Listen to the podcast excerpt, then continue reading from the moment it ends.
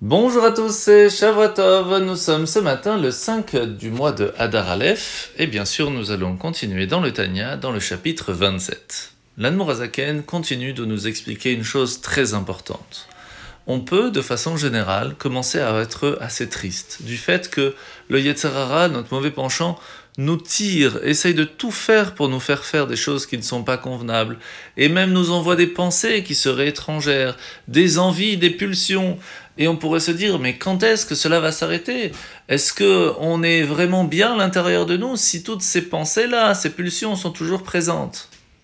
Et la réponse, elle est qu'Hachem a du plaisir sur chacun d'entre nous. Sauf que, il y a des personnes qui ont réussi à transformer leur vie leur entourage, leur façon de vivre, à ce qu'il n'y ait que des choses bonnes et sucrées. Par contre, il y a des personnes qui se doivent de travailler sur eux-mêmes pour continuer encore à se battre contre leurs pensées, leurs pulsions, leurs envies. Et chaque fois que l'on réussit à repousser, cela fait un plaisir énorme à Dieu. On peut euh, faire ressembler cela, par exemple, à différentes choses qui sont très bonnes à manger. Il y a les bonbons qui sont totalement sucrés, puis il y a des chips, des biscuits qui sont salés et pourtant très bonnes. On peut avoir différents plaisirs dans la vie. Eh bien, Hachem a différents plaisirs de nous voir évoluer. Lorsque l'on fait le choix de combattre le, ces mauvaises pensées, ces pensées étrangères, ces pulsions qui ne sont pas convenables, et qu'on gagne contre ces pensées, cela fait tout autant un grand plaisir à Dieu. Alors la mitzvah de ce matin, c'est la mitzvah positive numéro 109. C'est la mitzvah qu'à partir du moment, après qu'on a appris toutes ces choses qui pourraient nous rendre pas purs, eh bien nous avons la possibilité de nous purifier. Comment? En nous trempant dans un migvé.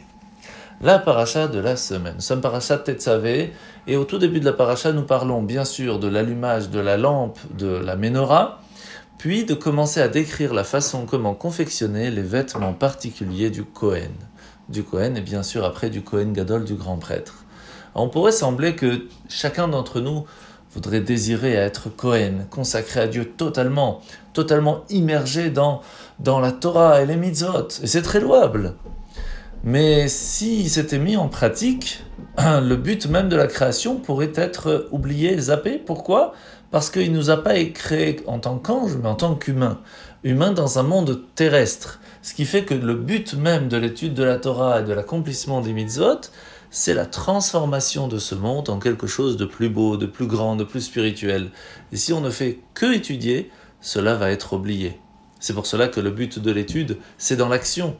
Et c'est pour cela qu'en fin de compte, nous avons tous et toutes, là où nous nous trouvons, un but extraordinaire. Le fait que grâce à nos connaissances, nous pouvons transformer ce monde en un monde où Dieu voudra résider. Bonne journée à tous et à demain.